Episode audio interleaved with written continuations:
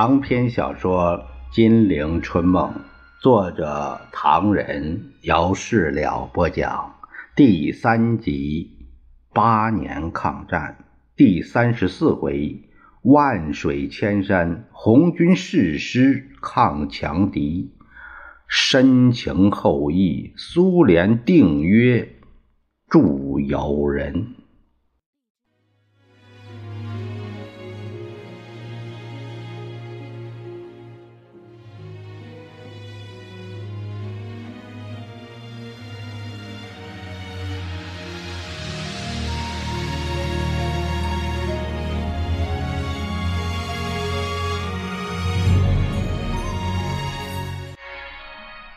黄俊，字秋月，旧体诗文做得很地道。在抗战爆发前，为了响应蒋介石、汪精卫的应时论调，曾经写过一篇论汉奸的文章，刊于《中央日报》。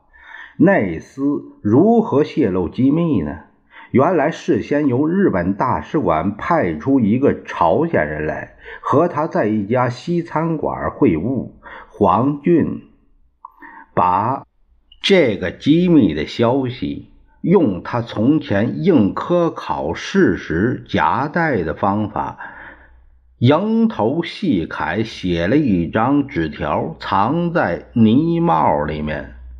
他走出。西菜社时，便把帽子脱下挂在钩上。那个朝鲜人也把一顶同样的帽子挂在钩上。两人并不交谈，临走时，两人便交换帽子，各自走了。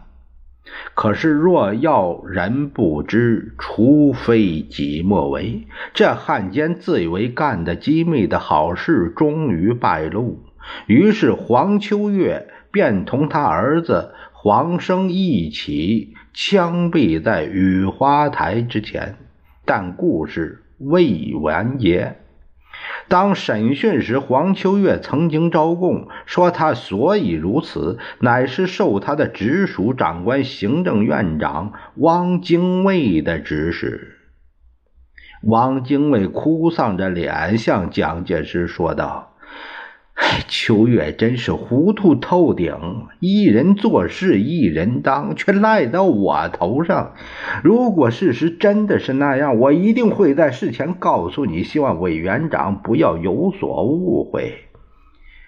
不会的，蒋介石反而安慰汪精卫：“反正事已过去，人已枪毙，由他去吧。再说这个计划也不是我坚持的。”一切要它自然发展，赵明兄还是集中精力同他们谈判吧。汪精卫如释重负，高高兴兴同日本代表秘密谈判去了。日本方面眼看蒋介石经不起打，美国也不帮忙，皇军那份得意骄横之态简直不可一世。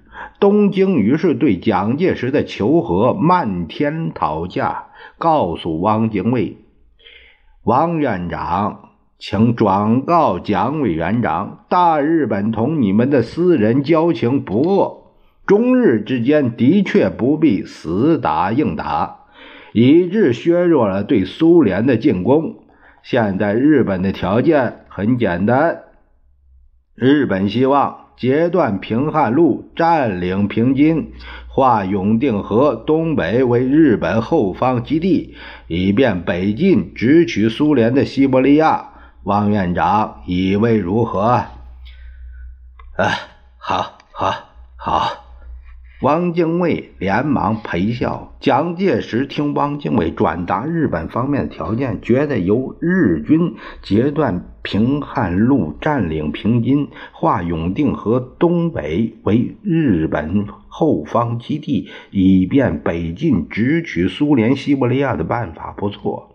蒋介石心想，如果这样一来，延安问题也可以借这借口找同时解决。但这个企图很快给全国热烈的抗战洪流所淹没了。中共中央八月二十五日公布了抗日救国十大纲领，这纲领看的蒋介石直发政啊。第一，打倒日本帝国主义；第二，全国军事的总动员；第三，全国人民总动员；第四，改革政治机构；第五，抗日的外交政策；第六，战时的财政经济政策；第七，改良人民生活；第八，抗日的教育政策；第九，肃清汉奸卖国贼亲日派，巩固后方；第十，抗日的民族团结，指明了争取抗战胜利的方针和办法。蒋介石可以不理会延安的抗日救国十大纲领，但使他苦恼的是，这纲领虽然由延安所定，但却为全国人民所欢迎。延安的纲领说出了全国人民的心声。蒋介石第一次的对日求和企图就这样被否定了。延安一再发出电报要求出兵，这事情更使蒋介石伤脑筋。拿延安的部队投入前线，让这批装备不佳的武力消灭在皇军飞机、大炮、坦克之下，这本是蒋介石所渴望的。但万一红军居然能抵挡一阵，大大抬高了中共的威信，这算盘又该怎样打呢？而且，即使红军被消灭干净，他抗日的烽火已经无法扑灭，取而代之的不一定是红军。可是，这种奋起抗战的行为，不就等于红军吗？蒋介石一再按住了红军的出发日期，但始终阻挠不得。拖到八月底，中国工农红军到底在延安正式改编为八路军，从陕北誓师出发，东渡黄河到山西前线杀敌去了。八路军端得了得，只是那一纸名单已经让蒋介石看了皱了眉头。名单上写的清楚：总司令朱德、副总司令彭德怀、参谋长叶剑英，辖有三师。第幺幺五师师长林彪，副师长兼政治委员聂荣臻；第幺二零师师长贺龙，副师长肖克，政治委员关向英；第幺二九师师长刘伯承，副师长徐向前，政治委员邓小平。蒋介石一直心头烦躁。他烦躁的倒不是为了华北溃退、淞沪危机，而是为华盛顿没有肯定的表示而着急。那个来自美国的专使虽然给了他一个大概的轮廓，那到底没有具体指示。如今淞沪危在旦夕，八路军也已出发，全中国的人民都在痛恨日寇，要求抗战。蒋介石似乎给四亿人民一种无形而巨大的力量推向前线，简直没法往后退了。抗战成为中国人民的一条生路，从这条路冲出去，埋葬同伴的尸体，抹掉身上的血迹，向前，一个新的日子便将诞生。但抗战。在蒋介石的心目中，却是一座悬崖，一道绝壁，高入云端，深不可测。万一掉下去，势必粉身碎骨。蒋介石往往在梦中吓醒，汗津津下，他发现自己身处悬崖，被八亿只手使劲往下推进，只觉得烟雾腾腾，汗毛淋淋，直到威严顶端。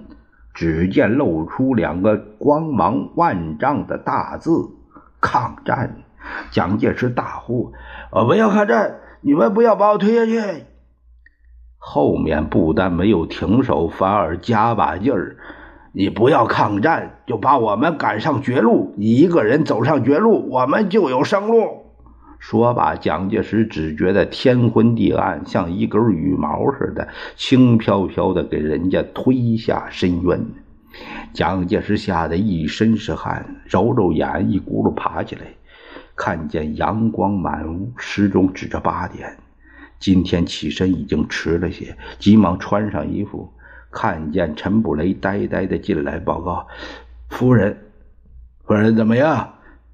夫人在上海。”翻了车啊！死了没有？没有，没有。呃，昨昨天晚上的电报来不及报告。夫人同端大顾问出现在淞沪前线，日本人已经知道，下令飞机与炮队随时随时对夫人的坐车射击。昨天夫人坐车的司机为了逃避日军炮火，把车子速度提到每小时六十英里，可是路面大都破坏，一个急转弯正好有一个轮胎损坏，于是汽车就冲到一条水沟，夫人断了几根肋骨。端纳顾问也受了重伤，端纳也没有死，没有。蒋介石默默的穿衣换洗，不发一言。半晌，他吩咐说：“我今天也要到上海去。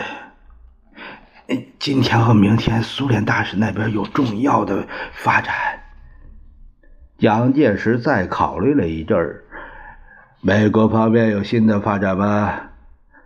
没有，布雷万分注意华盛顿的意见。到今天为止，只有国务卿是赫尔说的，美国并未企图对中日争论之线是非曲直下一判断，适用中立法之问题仍维持原状。美国采取中庸路线。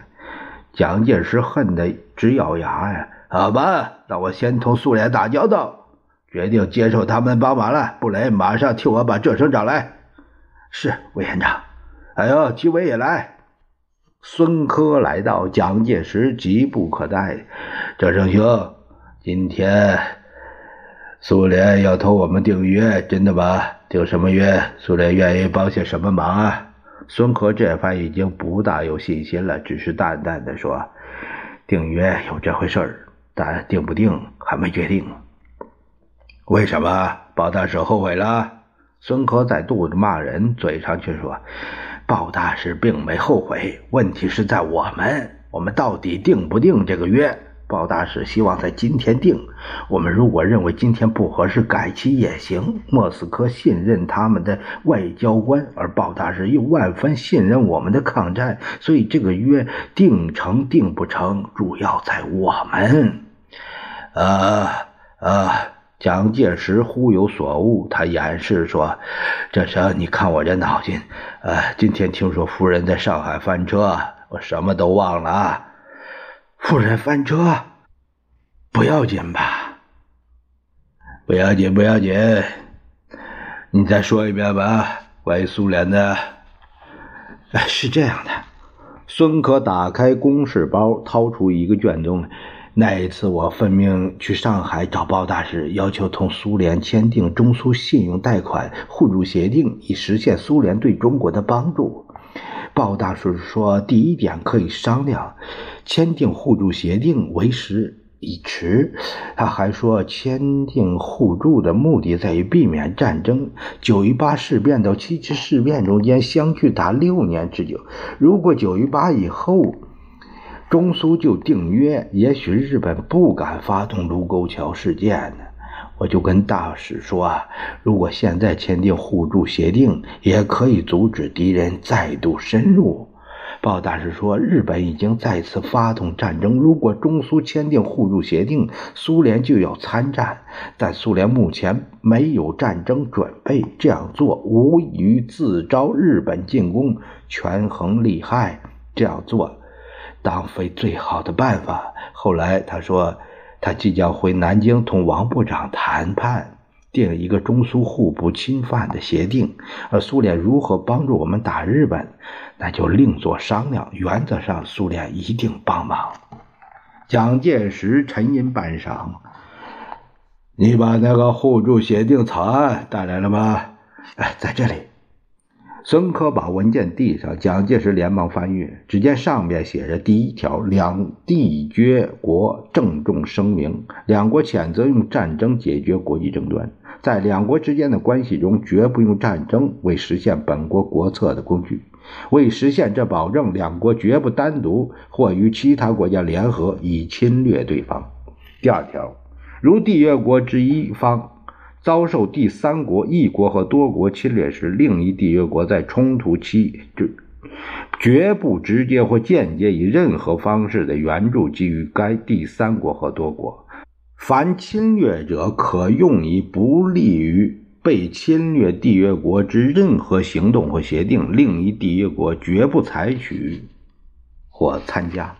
第三条，本约不影响或修改两缔约国在本约生效前所缔约的各种条约、协定中之权利与义务。第四条，本约以英文书写两份，自上述全权代表签字日期生效，有效期五年。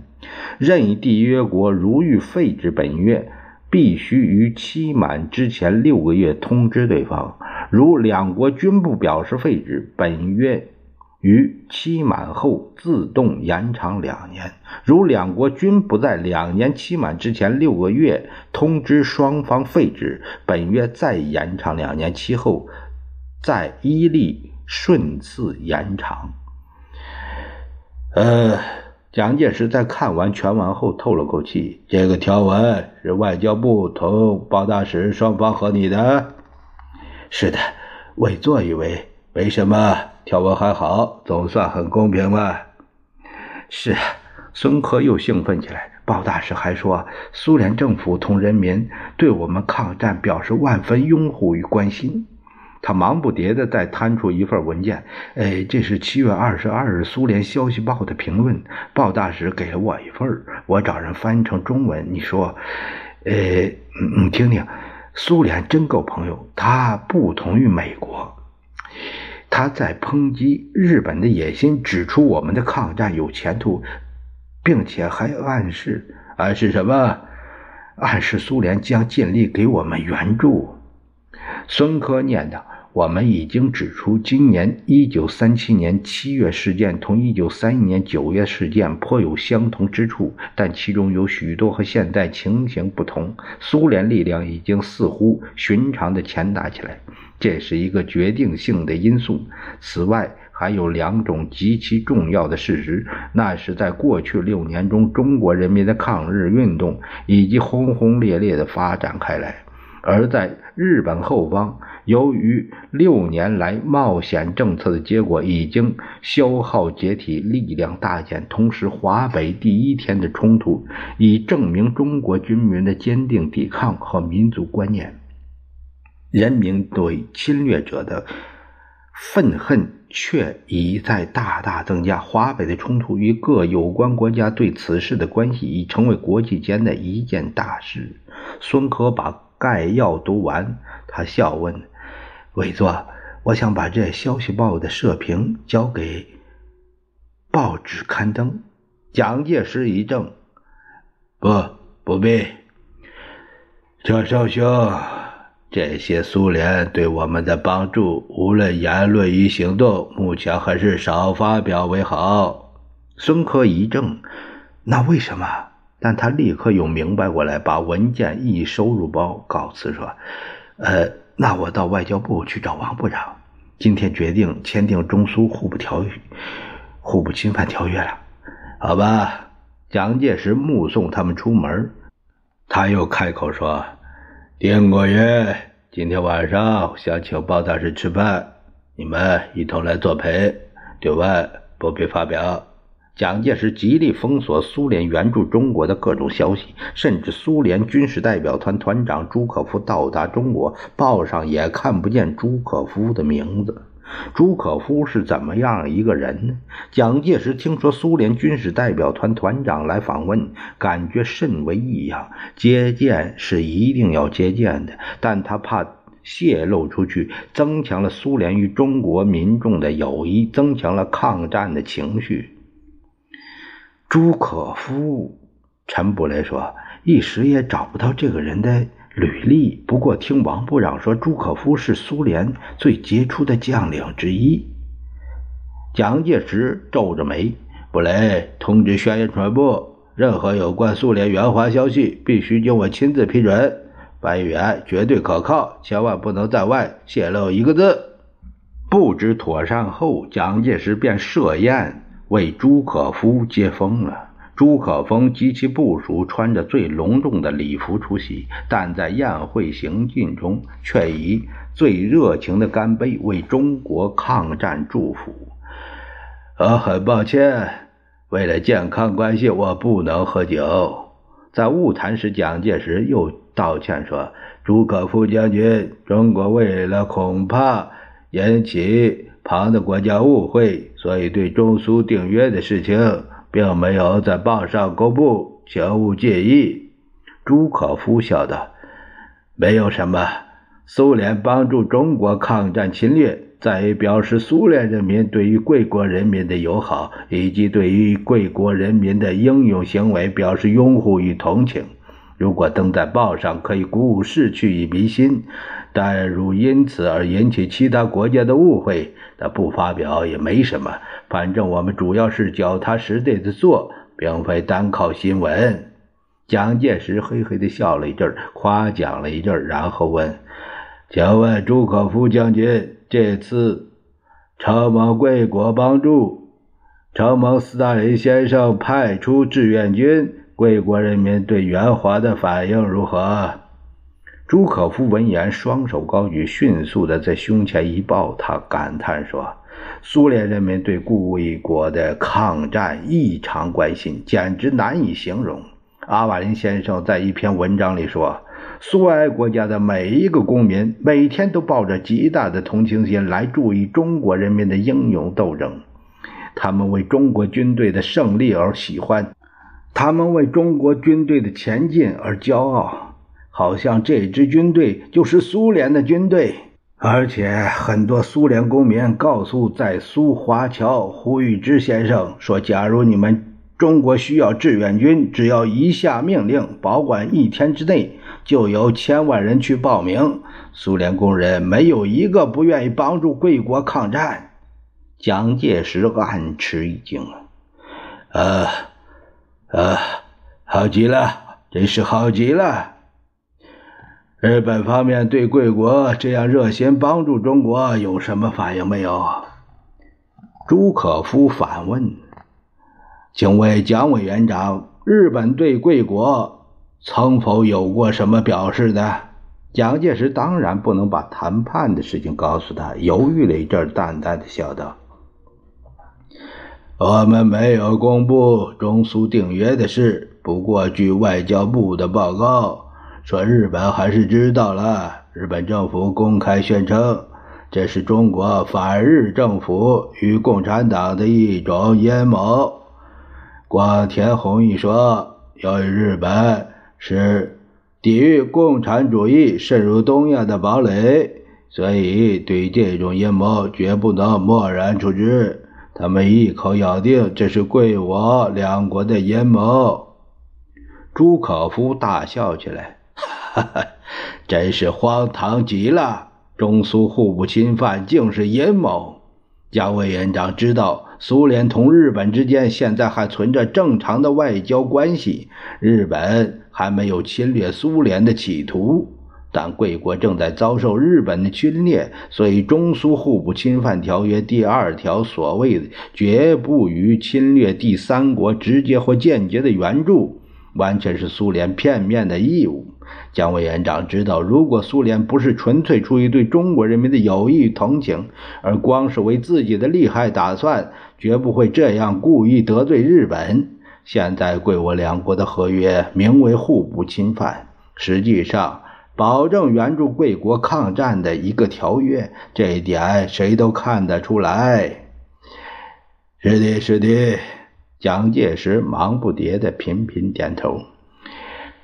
因此，朱可夫说下去。当然，我们把这件事情公布以后，日本方面非常震惊，官方表现得异常愤慨。而各国报章也都认为这是对日本的一大打击，啊，打击！蒋介石附和着，呃，请问朱可夫将军，贵国公布中苏互不侵犯条约内容是什么？没什么变动吧？什么时候公布的？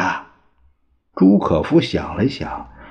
消息报刊载这篇评论是在今年八月三十日。他一开头就说：“今天报载中苏签订互不侵犯条约，中苏两国人民必定会感到极其真诚的满意与欢迎。”文中提到，远在一九三三年，李维诺夫在苏联中央执行委员会的会议上说，苏联已经接受中国政府所提的两国缔结互不侵犯条约的建议。该约草案已送中国政府考虑。李维诺夫当时指出，我们严格遵守绝不干涉中国内政的政策。对于中国为独立及国家独立而做的战斗，我们表示最大的同情。现在的中国正在抗战，我们的态度完全不变，难道还用得着多说吗？这个条约的磋商进行已经很久，过程之中有一些困难。这正是无私援助有困难。金陵旧事，成堪哀。